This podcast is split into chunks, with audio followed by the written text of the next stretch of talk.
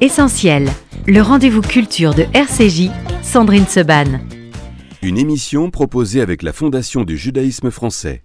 01 53 59 47 47. Et comme on vous l'a annoncé, et il a même déjà eu l'occasion d'échanger avec Gad Elmaleh, Johan Sfar est mon invité ce matin. Johan, bonjour. Bonjour. Et on se dit bonjour de manière officielle. Il était temps que vous veniez dans cette émission, c'est pas possible. Depuis combien de temps on vous attend? Euh, Johan Sfar, on va parler évidemment de la synagogue. Ça vient de paraître aux éditions d'Argo, euh, mais pas que. On a plein, plein, plein de sujets à évoquer avec vous. Euh, D'abord, mon émission s'appelle Essentiel. Je l'ai rebaptisée comme cela depuis, euh, bah, depuis le Covid, où on a déterminé parfois ce qui était essentiel, moins essentiel. Il est question du Covid aussi euh, dans ce livre, qui n'aurait peut-être pas d'ailleurs euh, eu lieu ou lieu comme cela si vous n'aviez pas été euh, également malade et assez, assez seulement. Hein. Donc, Johan Sfar, ma première question à tous mes invités est toujours la même. Qu'est-ce qui est essentiel pour vous dans la vie? Et ça peut être très sérieux comme totalement futile. Alors moi, mon philosophe préféré, c'est Alain Chabat qui m'a dit un jour, tous les matins, tu te réveilles et tu dois décider, soit tout est grave, soit rien n'est grave. Ouais. Moi, je préfère l'école, rien n'est grave. Bah, je suis totalement d'accord avec vous aussi. À part ce qui est vraiment, vraiment grave. Mais en dehors de cela, effectivement, rien n'est grave. Alors, la synagogue Johann Sfar, euh, c'est un petit bijou, c'est une merveille que j'ai dévoré euh, hier, où à la fois, eh bien, euh, on sourit, comme dans toutes les œuvres de Johann Sfar, et puis on s'arrête très, très souvent pour réfléchir, pour penser à bien, ce que c'est qu'être juif aujourd'hui, et à ce que c'est aussi, surtout, euh, de combattre finalement et euh, de devoir répliquer ou pas, et comment répliquer euh, à l'antisémitisme et à la haine anti-juive. Euh, Johann Sfar, cette synagogue, c'est celle de Nice, celle pendant laquelle vous avez été pendant quelques années devant, comme tous les membres du, du SPCJ, même si vous ne les citez pas dans, le, dans le livre, pour garder la synagogue. Alors certains, c'est effectivement, on va dire, euh, surtout pour, dans un esprit de, de protéger, d'aider. Euh, vous, au début, clairement, c'est parce que vous préfériez, vous le dites, hein, vous préfériez être à l'extérieur qu'à l'intérieur. Pourtant, il fait froid dehors. Moi, moi, j'ai... Bon, allez. euh, mon, mon père est devenu très juif, enfin très religieux, au décès de ma maman. J'avais Ouais. 4 ans. Et c'était un peu forcé. Et, et à partir de là, et on allait à la synagogue tout le temps. Moi, je devais être trop petit, je voyais pas trop l'intérêt. Et il y a un moment, j'ai appris que si on montait la garde devant, on avait droit de pas être dedans. Alors, ce à quoi des, des lecteurs m'ont dit, mais tu préférais vraiment attendre dehors sous la pluie, parce que à Nice, il pleut que quand je monte la garde. Tu préfères vraiment être dehors sous la pluie qu'avec le livre de prière, Alors, sauf le respect pour la paix, oui, parce que dehors, il n'y a pas mon père.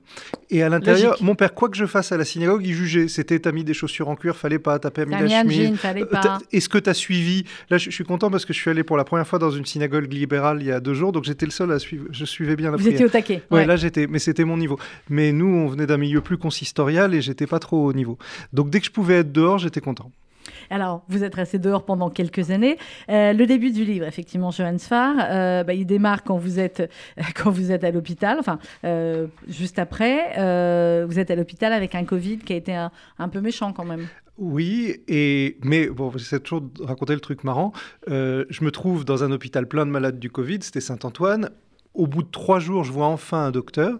Et il arrive, je lui pose des questions, et il me dit, mais de toute façon, j'y connais rien, je suis gastro-entérologue. Il me dit, mais en tout cas, battez-vous.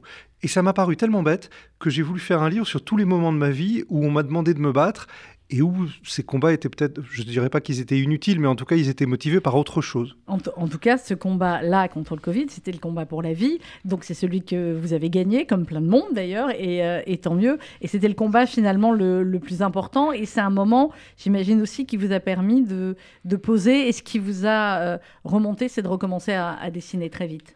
Oui, eh mais il y, a- il y a cette histoire de la virilité, parce que je ne crois pas qu'on puisse se battre contre une maladie, euh, on a de la chance ou, ou pas. Mm. Mais moi, c'était petit combat de dignité, c'est d'avoir les fesses à l'air dans un hôpital. J'écoutais les, les podcasts de France Culture et j'en- j'entends la voix de Joseph Kessel, qui est une espèce de héros juif, combattant, romancier, machin, tout ce qu'on veut. Et je me dis, je peux pas être les, les fesses à l'air devant Kessel. Et la voix de Kessel, c'était un peu la caricature de la virilité paternelle de tout ça. Et ça a ouvert sur ce livre, euh, oui, qui est un hommage au vrai combat de mon père et un souvenir de mes combats à moi un peu plus ridicules. Alors, on va parler de vos, vos- vos- vos vrais combats. Là, effectivement, vous êtes habillé, et tant mieux, Johan que nous sommes dans un studio de radio. Non, mais vous allez comprendre pourquoi. Vous m'avez pas que- dit de venir tout nu, hein ça a changé. Ah, hein, mais je ne dis jamais radio. ça. Ah bon. Je ne dis jamais ça à mes invités. Laissez-moi faire ma Ah, Elle transition. commence bien l'année. hein. Laissez-moi faire ma transition. Donc, pourquoi? Parce que là, maintenant, vous allez l'entendre, la voix voix de Joseph Kessel que Ah. j'ai aussi évidemment euh, choisie. Et là, c'est la voix de Joseph Kessel, euh, dans un podcast aussi de nos amis de France Culture, euh, qui parle d'Israël. Voyez-vous, l'histoire est assez particulière. Je n'ai eu vraiment conscience de l'importance et de la difficulté d'être juif que relativement très tard, déjà à l'âge d'homme. Et pas à travers moi, pas en ce qui me concernait, mais à travers les autres. Pour expliquer cela, il faut nécessairement retourner à la naissance, aux origines, l'éducation première. Mon père, qui lui avait vraiment connu l'état particulier des juifs dans la Russie tsariste, qui avait été élevé dans cet immense ghetto qui comprenait un morceau de l'Ukraine, un morceau de la Pologne, la Lituanie, un morceau de la Russie blanche, et où étaient parqués 3 millions de juifs, avait une grande et profonde culture hébraïque, aussi bien au point de vue de la religion que de la littérature et des habitudes et des traditions. C'est vrai que Joseph Kessel, on le lit, mais cette voix. Mais non seulement il a une voix incroyable, hein, moi j'ai pas de chance, j'étais dans le lycée de Joseph Kessel et de Romain Gary. Et si vous écoutez... Je mets Romain- 203. Voilà, en toute simplicité. il y avait aussi Jacques Médecin. Si, si vous écoutez Romain Gary, il vient de Lituanie, on a compris, Mm. mais il imite consciemment Joseph Kessel. Ouais. Donc moi, là, je me suis fait pousser la barbe. Je vais commencer à Vous m'entraîner. allez commencer à basculer. Ah, je vais commencer à m'entraîner à prendre un peu l'accent russe parce que c'est ça, ça fait bien. Comment ça se fait que Kessel vous a. euh, D'abord, j'imagine qu'il vous obsédait avant le Covid. C'était quoi votre première rencontre, votre première lecture de Kessel? Oh, à l'é- à l'école, c'était au, au cours à- au CM2, c'était le Lyon qu'on nous Mhm. faisait. À l'époque, il y avait ce qu'on appelait des autodictées. Vous deviez apprendre Ah un bah texte, oui, vous allez à l'école et il fallait l'écrire. Et au même titre que Le Petit Prince de Saint-Texte, c'est un livre trop sérieux pour être un livre pour enfants, c'est-à-dire que c'est un livre qui finit mal, c'est un livre avec de la gravité, avec de la mort, avec euh, et, et ce lion, il m'a, il m'a toujours accompagné, d'autant que le lion que je mets dans le chat du rabbin, le lion du Malka des lions, c'est un vrai lion qui était vraiment dans la famille. Ça, c'est un personnage historique. Et donc la- la famille des Malka, la famille de ma, ma grand-mère, elle est quand même comme ça sous le, sous le signe du lion.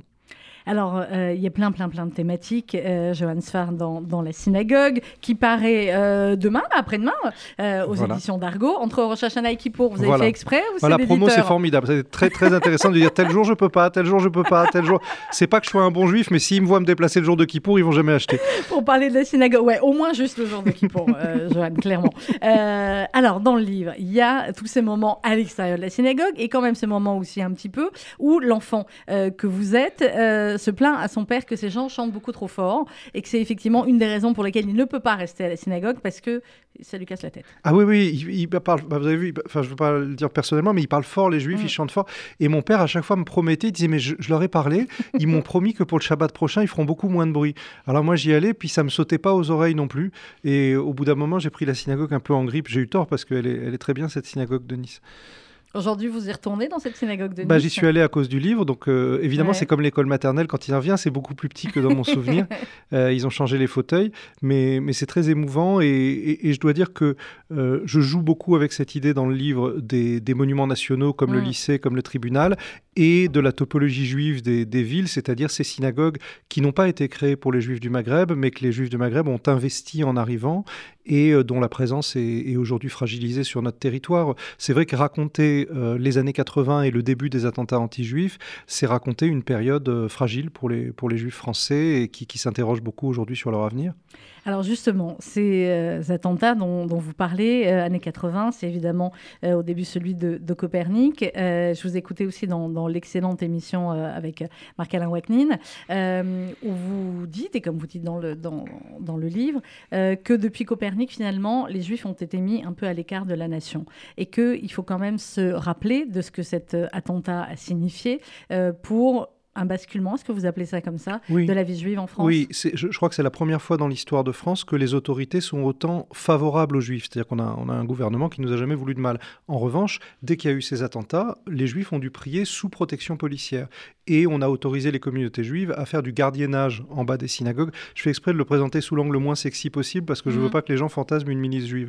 Euh, à Qui cause... n'existe pas. Allez-y, ceux qui nous aiment pas écoutent ces émissions aussi, vous Vo- le savez. Oui, donc, il paraît, euh, il voilà. plus c'est juif, plus l'extrême droite Ah, écoute. oui. Bon, tant mieux. Donc, en fait, malheureusement pour eux, on a juste eu le droit de faire du gardiennage en bas des synagogues et, et ça, ça a créé une, une espèce d'angoisse parce que euh, on vous met en bas de la synagogue, mais vous savez très bien que s'il y a un terroriste, vous ne pourrez pas faire grand-chose, mais au moins vous aurez été là symboliquement. Mais, mais tout de même, ça fait depuis mon enfance que aller prier, pour moi, c'est aller prier avec les policiers devant le temple. Euh, ça, malheureusement, les autres religions le découvrent récemment euh, avec effroi. Pour certains, Nous, on est, on est dedans depuis longtemps et, et ça crée, un, oui, on va dire un petit stress. Euh, ce stress, chacun a sa manière de, le combattre euh, ou pas, euh, et de se battre. Alors, sur les, dans les années 80, pour les plus jeunes qui nous écoutent, effectivement, il y avait ces combats contre l'extrême droite, contre les néo-nazis, contre Le Pen, père, en l'occurrence, contre ceux qui ont pu s'allier avec lui déjà à l'époque. Et il y a cette notion de, peur, et à un moment donné, c'est votre père qui vous dit ça, je suis en train de rechercher le, mot exact, la peur, ça n'a jamais fait de bien aux juifs. Euh, pourtant, est-ce que les Juifs ne sont pas, n'ont pas été obligés de vivre avec la peur depuis quasiment 5783 ans? C'est quoi C'est la- cette chanson qui dit le, le monde est un pont étroit, mais il faut pas avoir peur. Euh, c'est très difficile à comprendre aujourd'hui, mais mon- père a été à la fois profondément sioniste et très solidaire de tous les nationalismes arabes et de Hum. toutes les luttes euh, postcoloniales, parce qu'il un vrai pensait militant des droits de l'homme. Parce qu'il pensait qu'il s'agissait de la même émancipation. Il, il pensait qu'à la suite des grandes colonisations britanniques et autres, bah, les peuples repre- reprenaient leurs droits et sa limite, c'était le terrorisme. Sa, Mhm. sa limite, c'était le moment où on considérait que chaque juif dans le monde entier était comptable de la situation au Proche-Orient. Ça, c'est d'un côté. Et de l'autre, il a fait partie des premiers avocats à faire mettre en tôle des néo-nazis dans les années 70-80, ce qui nous a valu deux ans sous protection policière quand j'étais petit.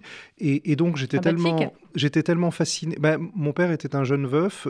Si j'ose dire, il avait rien à perdre. Et... À part vous. Ouais, mais bon. Et, et à part ça, comme il a, en tant qu'avocat, il a défendu à peu près tous les droits communs du, sud de la France, il n'y a pas grand-chose qui l'effrayait.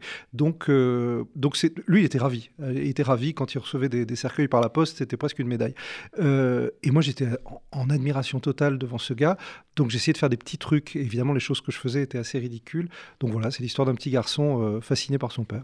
Euh, fasciné euh, par son père, fasciné aussi par certains personnages ou certains aspects de, de combat et de sport de combat. Donc vous allez faire du kung-fu, enfin vous allez faire des trucs très sympathiques, Johan Sfar. Mais ça, tous les petits Niçois le faisaient. Enfin, il y avait moins de jeux vidéo à l'époque, donc tous les, les petits garçons et aussi les filles de Nice, on était au kung-fu, au karaté, au machin. Sauf qu'en plus, quand vous faisiez la sécurité, vous aviez le krav maga deux fois par semaine. Ah ouais. Et, et pour que les juifs s'intéressent à quelque chose, il faut leur dire que c'est très important et très secret. Donc on nous faisait venir, alors que c'était autorisé par le ministère de l'Intérieur, mais on ne le savait pas.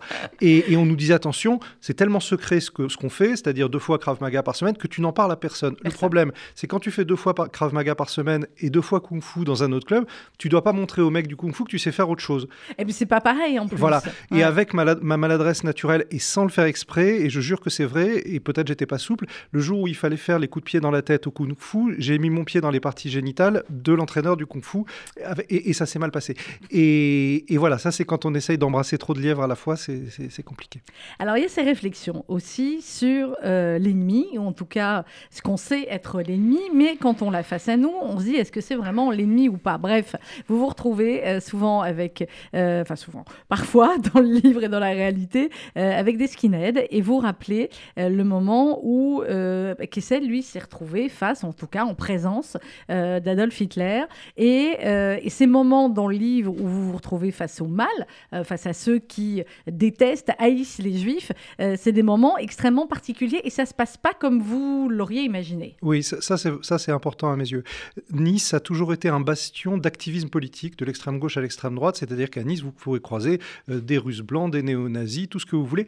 Le fait est qu'au bout d'un moment, on prend le café et ils sont très sympathiques. Mm. Le moment où ça change, c'est quand je me trouve à une réunion de l'Action française et où il y a 300 personnes, ou quand je me trouve devant Le Pen qui fait interviewer Franz Schönhuber, donc ancien Waffen-SS à l'Acropolis de Nice, et il y a 3000 Et vous personnes. étiez dans la salle. Je suis dans la salle.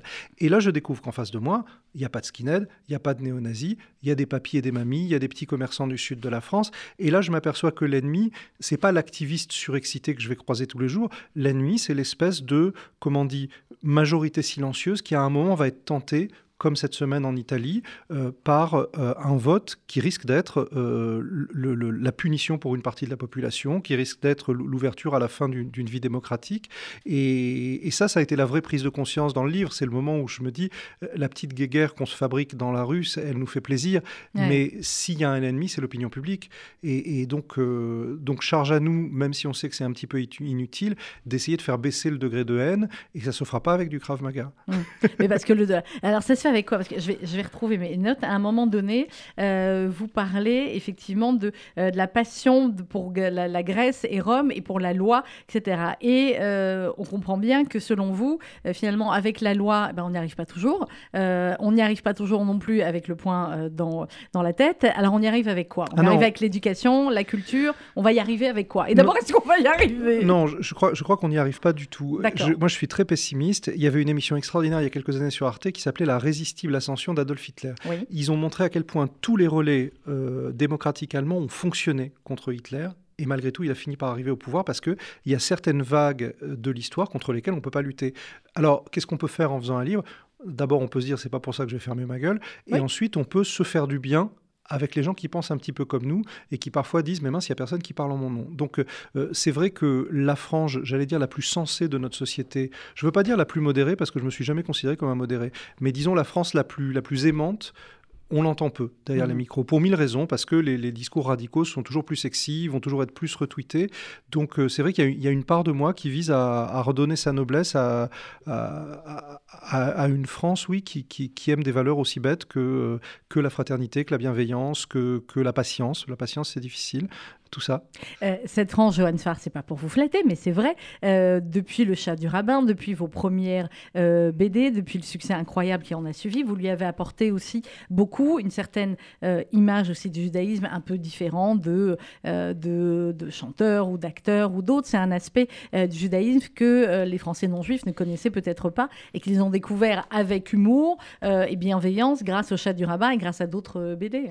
Alors après, je me parle aussi un peu à moi-même parce que moi, je suis moitié ashkénaze, moitié séfarade. C'est pas grave. Et, non, je réalise ma transition. Mais quand j'étais enfant, ma partie séfarade, j'en étais pas très fier. Comme euh, Nice n'est pas la ville la moins raciste de France.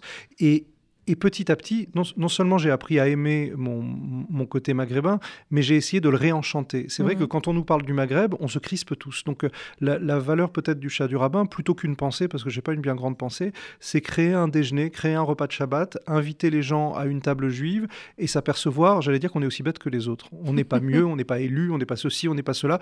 On est au même endroit. Comme dirait Thomas Fersen, on n'a que deux bras.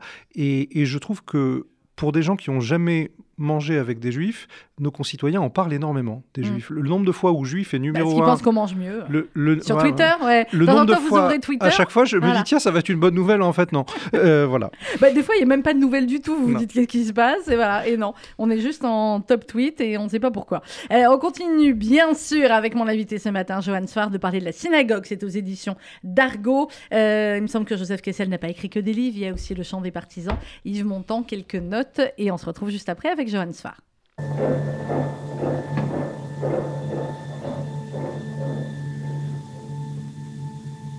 Ami, entends-tu le vol noir des corbeaux sur nos plaines? Ami, entends-tu ces cris sourds du pays qu'on enchaîne? Et partisans, ouvriers et paysans, c'est l'alarme. Ce soir, l'ennemi connaîtra le prix du sang et des larmes. Montez de la mine, descendez des collines, camarades. Sortez de la paille les fusils, la mitraille, les grenades. Oh, et les tueurs à la balle et au couteau, tu évites. Oh, et saboteur, attention à ton fardeau, dynamite. C'est nous qui brisons les barreaux des prisons pour nos frères. La haine à nos trousses et la faim qui nous pousse la misère. Il y a des pays où les gens au creux des lits font des rêves. Ici, nous vois-tu, nous on marche et nous on tue, nous on crève.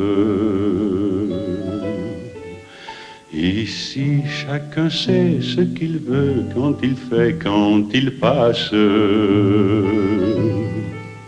Ami, si tu tombes, un ami sort de l'ombre à ta place. C'est ça, hein, Johan Sfar. Ami, si tu tombes, un autre ami sort de l'ombre à ta place. C'est très beau. Ça me rappelle un truc. Je, je, fais le prochain chat du rabbin en ce moment. Ah. Ça va se passer pendant la Première Guerre mondiale et mon rabbin va être aumônier des armées. J'ai fait des recherches. J'ai découvert qu'il y a un rabbin israélien pendant la Première Guerre mondiale, là, un rabbin juif français mhm. pendant la Première Guerre mondiale, qui a décidé de mettre la Marseillaise en hébreu. Mais comme il voulait pas des paroles sanguinaires, il a essayé d'adoucir. Alors les paroles, ça donne, je les ai pas en tête, mais ça donne Dieu béni soit la France, qu'elle ait de nombreux enfants en bonne santé. je vous promets que j'invente ah, rien. je vous crois, bah, vous allez nous la retrouver, ce sera dans le, dans le prochain chat du, rabbin. Euh, on, parlait, on parle ce matin avec Johan Sfar de la synagogue aux éditions d'Argo. Euh, on parlait des, des combats et, des méchants et des néo-nazis, etc. Et euh, aujourd'hui, je voulais vous lire juste une, une citation sur, les, sur ce qu'on appelle les monstres. L'homme contemporain se révolte sans rien voir de ce qu'on lui fait. Il croise des monstres et il est incapable de les reconnaître. C'est peut-être ce qui est compliqué euh, pour certains aujourd'hui, euh, en 2022 ou 5783, puisque c'est le premier jour. Euh, qui sont selon vous les monstres que l'on ne voit pas, mais que vous, peut-être avec vos, ondes d'artistes, arrivez à sentir et à percevoir? Est-ce que les monstres sont les mêmes? Bah, Déjà en vieillissant, on, on, voit que les gamins qui ont 20 ans, 30 ans de moins que nous n'arrivent pas à voir des ferments de discours politiques. Et parfois, ils s'imaginent que c'est de gauche. En fait, c'est pas de gauche du tout.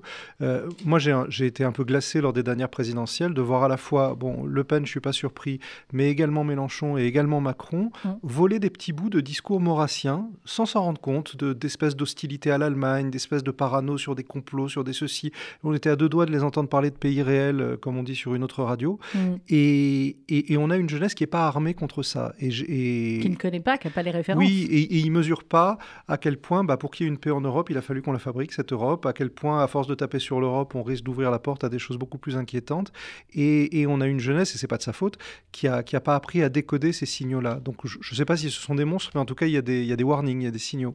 Eh, on dit, euh, alors, on n'est pas si vieux que ça, euh, vous et moi, Johan Sfar, je vous mets dans le jeu, parce qu'on a, on a deux ans de différence. Donc, euh, mais on a l'impression, qu'est-ce qui fait aujourd'hui la différence entre des des jeunes, hein, à peu près encore comme nous, mais qui avons appris certaines choses, euh, on va dire, à, l'école pour avoir ces références-là. Et le fait qu'aujourd'hui, malheureusement, une bonne partie des jeunes euh, ben, ne, ne, ne, comprend pas, et vous l'avez très bien dit, que euh, ce qu'on leur dit être de gauche n'est pas ce qui était la vraie gauche, et que certaines références peuvent passer comme ça et faire monter l'eau dans la marmite du homard. Bah, je, je crois que c'est pas de leur faute, c'est que nous, on a eu beaucoup de chance. De notre temps, la politique était très lisible. C'est-à-dire quelqu'un qui était d'extrême droite, il se rasait le crâne, il mettait des rangers et il faisait des tatouages. Donc on, reconnaissait. Aujourd'hui, il y a une dilution de, de, la parole haineuse et il y a une espèce d'appel à la colère qui est un peu indéterminé. Et surtout, l'extrême droite, elle, elle, dort et elle compte les points. C'est-à-dire que moi, je suis euh, fasciné de voir à quel point Marine Le Pen n'a rien à faire pour monter dans les sondages. elle, mange du popcorn et elle regarde ce qui se passe. Mm. Et elle a un socle extrêmement solide. On voit bien que l'alliance qu'a créée qu créé Mélenchon va exploser. On voit bien que Macron n'a pas de socle politique. Notre droite n'existe plus. Et il reste ce, vieux crocodile de Marine Le Pen qui est, qui est vraiment, euh, plus elle vieillit, plus elle sosie de son père. Euh, il y a cette C'est drôle parce que c'est des gens qui, se disent patriotes, je ne me souviens pas qu'ils aient fait quoi que ce soit de bien ou quoi que ce soit dont notre pays ait, lieu d'être fier. Euh, on m'a insulté il y a 2-3 jours parce que j'ai parlé des Juifs d'Algérie qui avaient été bien reçus à Nice et j'ai dit c'est normal, c'était une population très travailleuse. Alors on, m'a dit mais mhm. de quel droit, euh, quoi, si on n'avait pas travaillé on... Mais c'est pas ça, c'est que je me dis qu'à force de se faire taper dessus, j'ai l'impression que les Juifs d'Algérie ont apporté davantage à la France que, que la famille Le Pen. Mais c'est pas moi qui veux vous dire J'admets que je suis un peu subjectif. Ouais. Nous sommes subjectifs, mais c'est pas grave, on l'assume. Et, c'est vrai, et ça se prouve, euh, ça se prouve très clairement. Euh, dans, euh, dans la synagogue, Johannes Farr, il est question aussi, évidemment, on l'a dit beaucoup de, de votre père, de son travail, de ce qu'il pensait et, et, de vos relations avec lui. Évidemment que c'est des relations extrêmement fortes quand malheureusement la maman n'est plus là et qu'en plus pendant deux ans, on vous a dit qu'elle était en voyage parce qu'on vous considérait, j'imagine, trop petit pour pouvoir assimiler la disparition d'une euh, d'une maman. Euh, ces relations avec votre père, euh, elles ont évolué tout au long de, de votre vie, mais est-ce que ce, cette enfance, cette adolescence que vous avez vécue avec lui, Annie, c'est ce qui a formé après la, la relation que vous avez eue avec lui tout au long de votre vie? Et ce qui a formé l'homme que vous êtes aujourd'hui? Ah oui, euh, vous savez, moi je, mens à tout le monde, je fais le chat du rabbin depuis 20 ans, mais j'ai pas mis un pied en Algérie. Le terroir que je connais, c'est Nice. Et, là, il y a assez de distance par rapport à mon enfance pour recréer Nice presque comme un roman historique. Je connais chaque rue, je connais chaque personne. Alors vous dites d'ailleurs, pardon, vous dites j'écris et après je me documente. Donc après ah vous, êtes, vous avez... Ah oui, euh, je fais comme si j'étais ma grand-mère quand elle racontait l'Algérie. C'est-à-dire j'essaye d'être dans la vérité d'un récit familial. Et, et après, alors la dureté de mon père, elle était tempérée par mon grand-père maternel qui, lui, a été un vrai résistant, un vrai combattant, mhm. euh, qui avait étudié pour être rabbin et qui en est sorti euh, pacifiste et anti-religieux. Et lui, lui c'est le chat du rabbin. C'est le type mhm. qui savait écrire hébreu mieux que les rabbins, mais pour dire des gros mots, qui était... Et, à chaque fois que mon père prenait la dureté, la violence et une espèce de foi en la justice, mon grand-père arrivait avec des phrases beaucoup plus cyniques, beaucoup plus douces aussi. Et on, voit bien à, me suivre que je suis davantage de l'école de mon grand-père. Mhm. Euh, alors, il y a aussi, évidemment, évidemment dans le. Alors à la fin, il y a une super, enfin super. On se comprend. Euh, une... Il y a plein de photos d'attentats anti-juifs, c'est vraiment sympa. La... Non, mais j'ai mis le, titre, la météorologie anti-juive. En fait, c'est euh, vous expliquez une petite chronologie des actes antisémites depuis ma naissance. Hein. Je crois que vous, euh, vous n'avez rien oublié. Et juste avant cela, vous parlez aussi à un moment donné, à plusieurs moments évidemment de la Shoah, et vous expliquez à quel point finalement c'est indessinable. vous dites sur la synagogue, je n'ai pas besoin de 20 ans de réflexion pour comprendre que mon thème, c'est pourquoi je ne dessine pas Auschwitz et pourquoi mes livres et mes dessins restent à une telle distance du génocide des Juifs. Oui, enfin, c'est une, un, un, vieux tiraillement, c'est que d'un côté, on ne veut pas que les nouvelles générations oublient ce qui s'est passé pendant la Deuxième Guerre mondiale, et de l'autre côté, c'est rétif à la dramaturgie, puisque la dramaturgie, c'est le, le récit d'un personnage ou d'un petit groupe de personnages. Je crois que le seul travail valide sur la Shoah, c'est un travail d'historien mhm. ou un travail de dramaturge qui va ouvrir sur un travail d'historien. il est évident que quand Lanzmann fait Shoah, ça c'est intéressant. Quand on lit euh, Le Ravin de Wendy Lower, quand on lit euh, sur la résistance juive, alors là, c'est le début d'un travail de recherche que chacun doit poursuivre. Mais moi, je me méfie beaucoup des ouvrages, entre guillemets, définitifs sur la Shoah, euh, imaginaires. J'avoue que moi, les... Donc la fiction sur la Shoah ça a été un long débat. Hein. Je ne saurais pas faire. Je trouve ça très mm. bien que ça existe, mais moi, je ne saurais pas faire. Et je suis même pas sûr que je saurais le donner à mes enfants. Je préfère qu'ils regardent le film de Lanzmann. Mm, clairement. Euh, ça dépend à quel âge, hein, parce que vous allez nous les traumatiser. Ah bah moi, on âge, moi, moi, on m'a amené au Yad Vashem à 7 ans. Mon père m'a dit Hitler a voulu nous exterminer, il faut que tu fasses des enfants juifs. Et mon grand-père est arrivé et a dit Dis à ton père que tes parties génitales ne servent pas à combattre Hitler. Donc là, j'étais prêt. Là, vous étiez bien. On va essayer de faire mieux avec les générations d'après.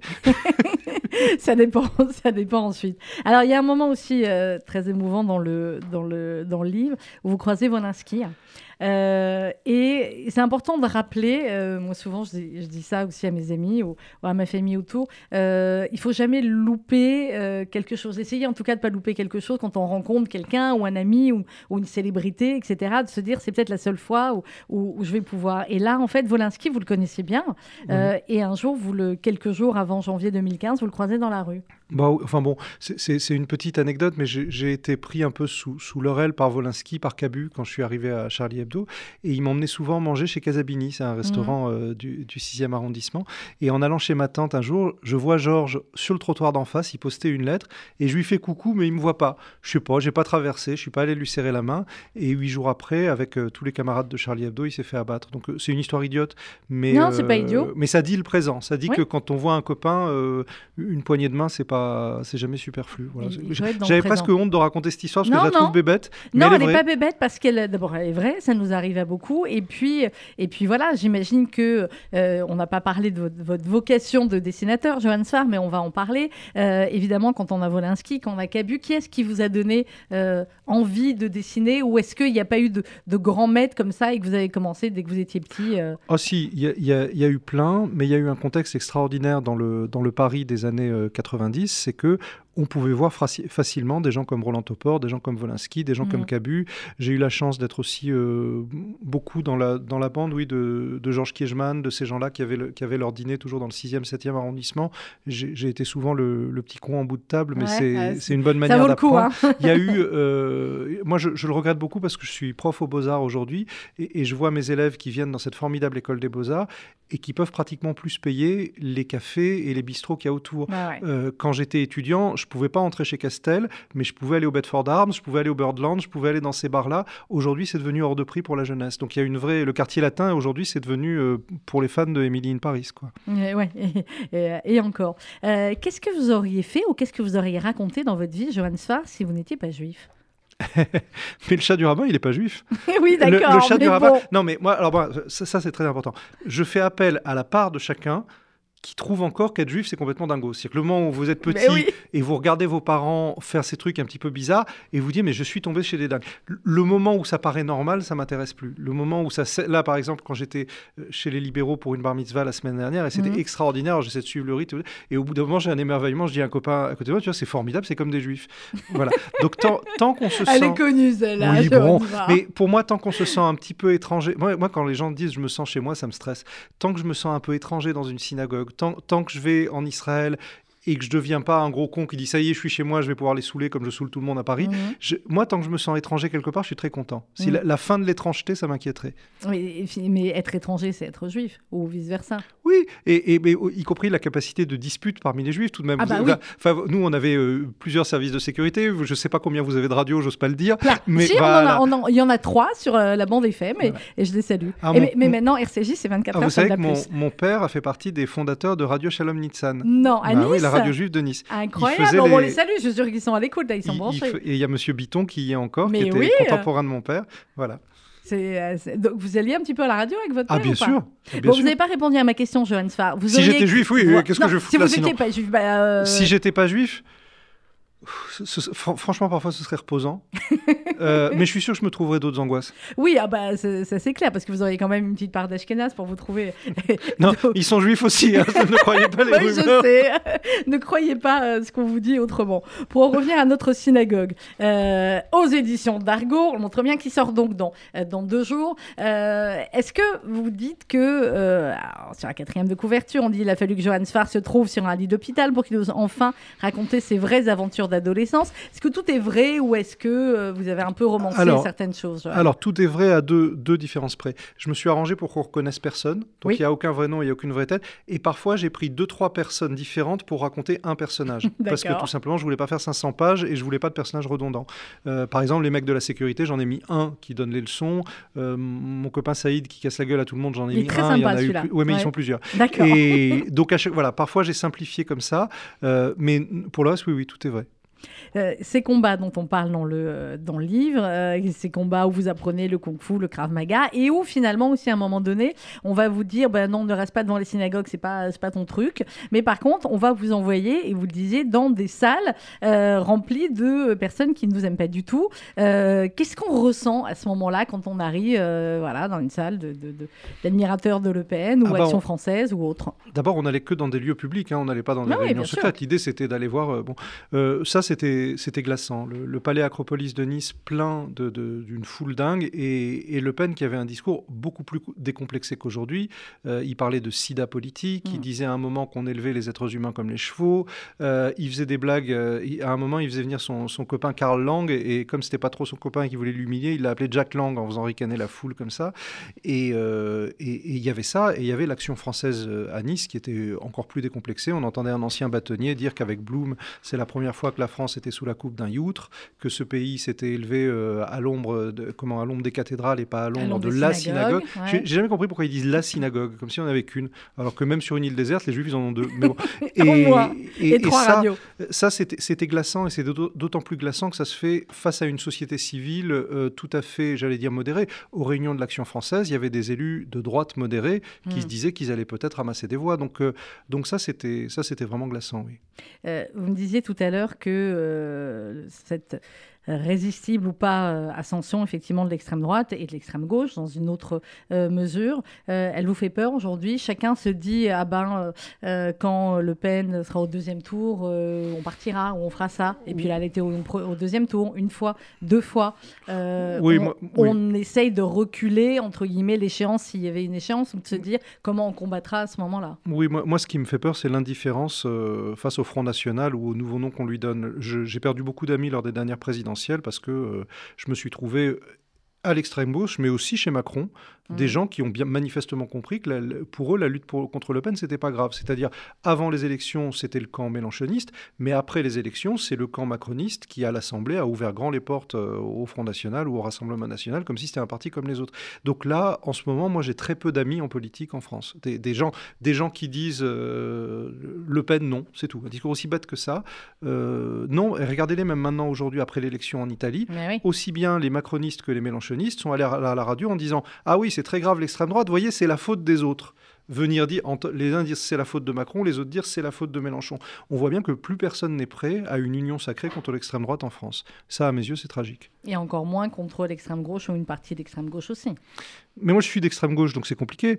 Euh, moi, je suis d'extrême gauche. Quelle extrême gauche C'est plus la même aujourd'hui. moi, je suis d'une extrême gauche qui, considère qu'avant tout, il faut parler de redistribution économique parce, que, parce que sinon, c'est la porte ouverte à tout. Et que... Mais vous savez bien que cette extrême gauche-là, aujourd'hui, c'est pas cette, euh, elle n'est pas dans cette optique-là et qu'une grande partie, une partie euh, de l'extrême gauche aussi est antisioniste, pour ne pas dire antisémite. Et qu'à un moment donné, vous parliez, je crois, aussi de, de Jérémy Corbyn et du fait que vous disiez avant, bon, bah voilà, on avait la figure d'Hitler ou de Le Pen, c'était clair. Là, Jérémy Corbyn, on se dit, tiens, euh, on sait ce qu'il est, mais il a pas ses... Alors, alors moi, je le dirais autrement. Je dirais que la majorité silencieuse de gauche s'est laissée déborder par des éléments qui, à mes yeux, n'ont rien de gauche et qui prônent la haine, qui prônent le massacre, qui prônent tout ça. Et qui a eu, euh, il y, a, eu une gauche qui est aujourd'hui sans colonne vertébrale. Enfin, euh, moi, je considère Mélenchon comme un transfuge haineux du PS qui est allé foutre le bordel au PCF et qui ensuite a créé une espèce d'alliance qui, à mes yeux, est plus, plus maurassienne qu'autre chose.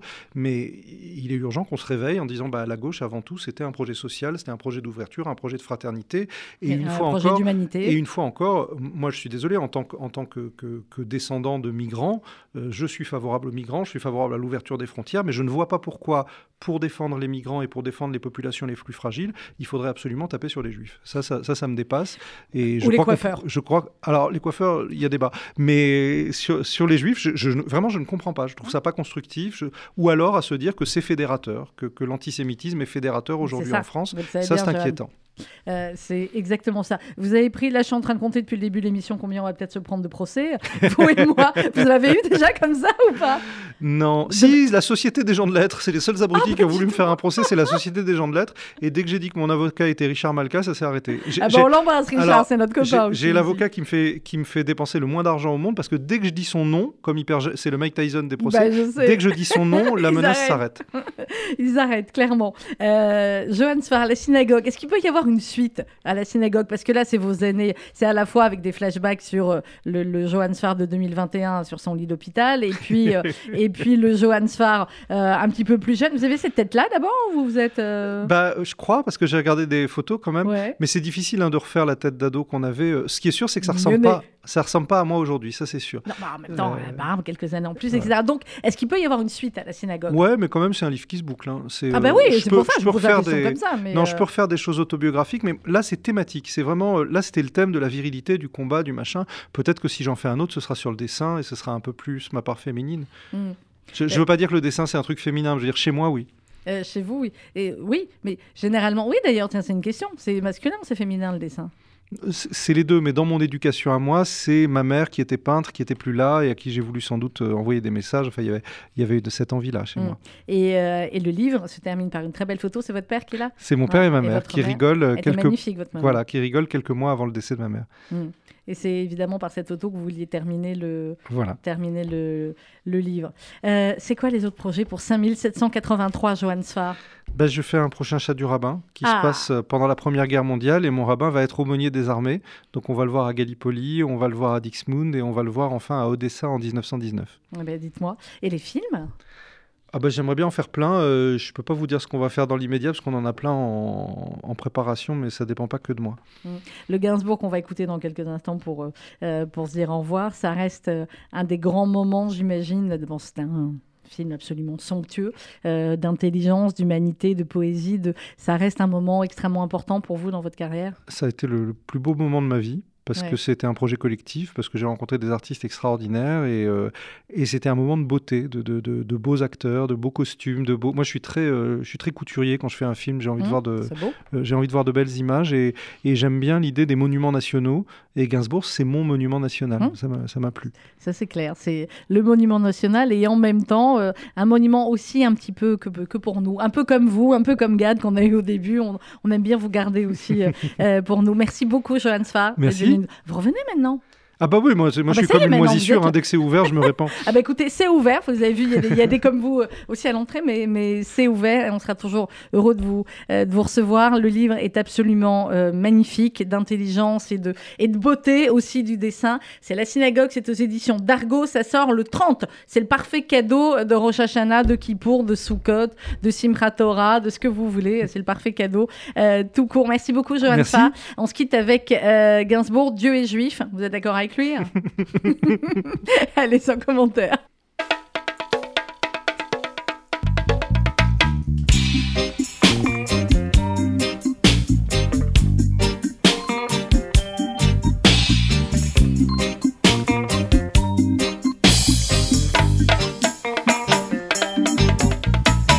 Et si Dieu était juif, ça t'inquiéterait, petite?